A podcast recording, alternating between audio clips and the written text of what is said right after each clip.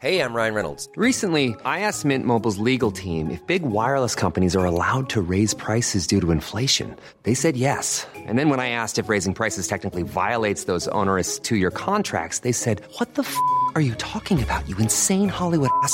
So to recap, we're cutting the price of Mint Unlimited from $30 a month to just $15 a month. Give it a try at mintmobile.com slash switch. $45 upfront for three months plus taxes and fees. Promo rate for new customers for limited time. Unlimited more than 40 gigabytes per month. Slows. Full terms at mintmobile.com.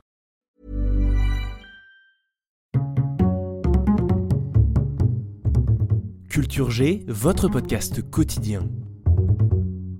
Je vous ai raconté hier l'histoire de Darius le Grand, roi de Perse.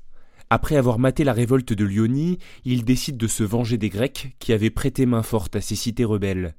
Darius fait embarquer sur des navires de combat entre 25 et 50 000 soldats, ce qui est considérable pour l'époque.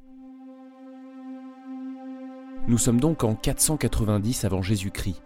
L'expédition perse est en route, elle atteint la pointe méridionale de Lebé et saccage la ville de Charistos qui refusait d'ouvrir ses portes. Destination suivante, Érétrie. Après six jours de siège, les portes de la ville sont ouvertes de l'intérieur par des traîtres. Les Perses se déchaînent, ils pillent et ils incendient Érétrie avant de déporter sa population en basse Mésopotamie.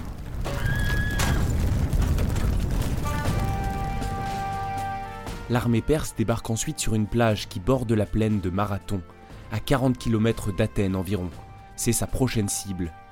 Mais les Athéniens ont retenu la leçon d'Érétrie et n'attendent pas l'ennemi derrière leurs remparts. Avec les renforts de la cité de Platée, les forces grecques comptent 10 000 hoplites, auxquels s'ajoutent quelques dizaines d'esclaves libérés peu de temps avant et qui, armés de frondes et de javelots, servent d'infanterie légère. Ils avancent en direction des Perses, laissant la cité d'Athènes pratiquement sans défense. S'apercevant de la manœuvre, l'armée perse, bien plus nombreuse, décide de se diviser. Une partie remonte dans les navires et fait voile en direction d'Athènes pour tenter de prendre la ville sans rencontrer d'opposition. Mais l'armée athénienne est conduite par un stratège, Miltiade.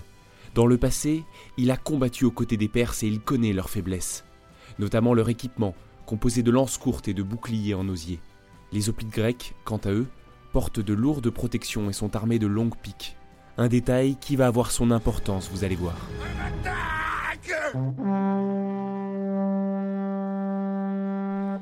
Miltiade vient de donner l'ordre. L'armée grecque court vers son adversaire.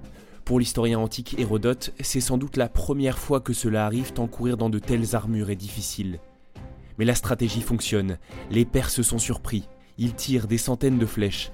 Aristophane écrira à propos de cette charge Emplis d'un torrent de colère, nous sommes allés à leur rencontre, en courant avec lance et bouclier, debout, homme contre homme, en nous mordant la lèvre de fureur.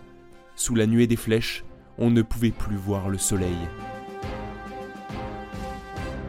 Lourdement protégés, les Grecs traversent sans difficulté les volées de flèches perses et percutent violemment la ligne ennemie. Quand les Grecs se battent entre eux, c'est bouclier contre bouclier, et il faut bien de longues lances pour atteindre son adversaire. Avec leurs piques et leurs boucliers en osier, les Perses sont des cibles faciles, presque incapables de répliquer.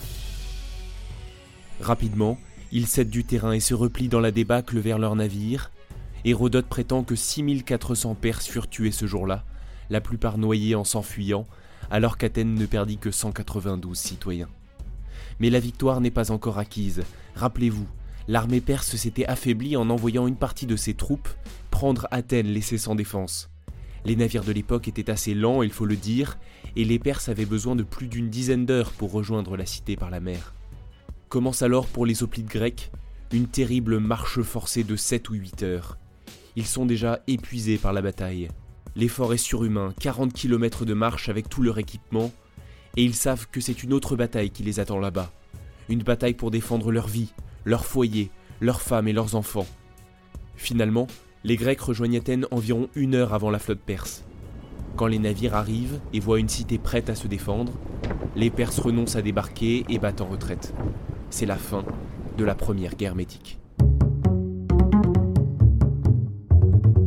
Il y a une chose toutefois dont je n'ai pas parlé, c'est de Philippides, le héros qui aurait couru les 42 km qui reliaient Marathon à Athènes pour annoncer la victoire, et qui serait à l'origine du marathon, l'épreuve sportive bien connue. Histoire, légende, interprétation, Dans l'épisode de demain, le dernier de cette courte série, on va démêler le vrai du faux. Elevate your travel style with Quince. Quince has all the jet setting essentials you'll want for your next getaway, like European linen, premium luggage options, buttery soft Italian leather bags, and so much more. And it's all priced at 50 to 80% less than similar brands. Plus, Quince only works with factories that use safe and ethical manufacturing practices. Pack your bags with high-quality essentials you'll be wearing for vacations to come with Quince. Go to quince.com slash trip for free shipping and 365-day returns.